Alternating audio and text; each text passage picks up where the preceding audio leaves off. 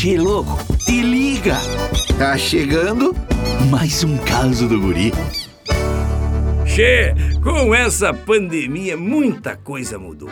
Eu que pensava que o mundo ia acabar num The Walking Dead. Mas pelo jeito vai acabar no The Doctor House mesmo. A minha patroa Silvelena ficou muito chateada, porque fecharam os aeroportos e o sonho dela era viajar para a Europa. Agora, por causa da pandemia, ela não vai mais poder viajar. Mas na verdade ela já não podia antes por causa dos pilas.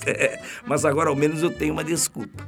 Aliás, não sei qual é a vantagem de ir para a Europa para visitar o tal da Torre Eiffel.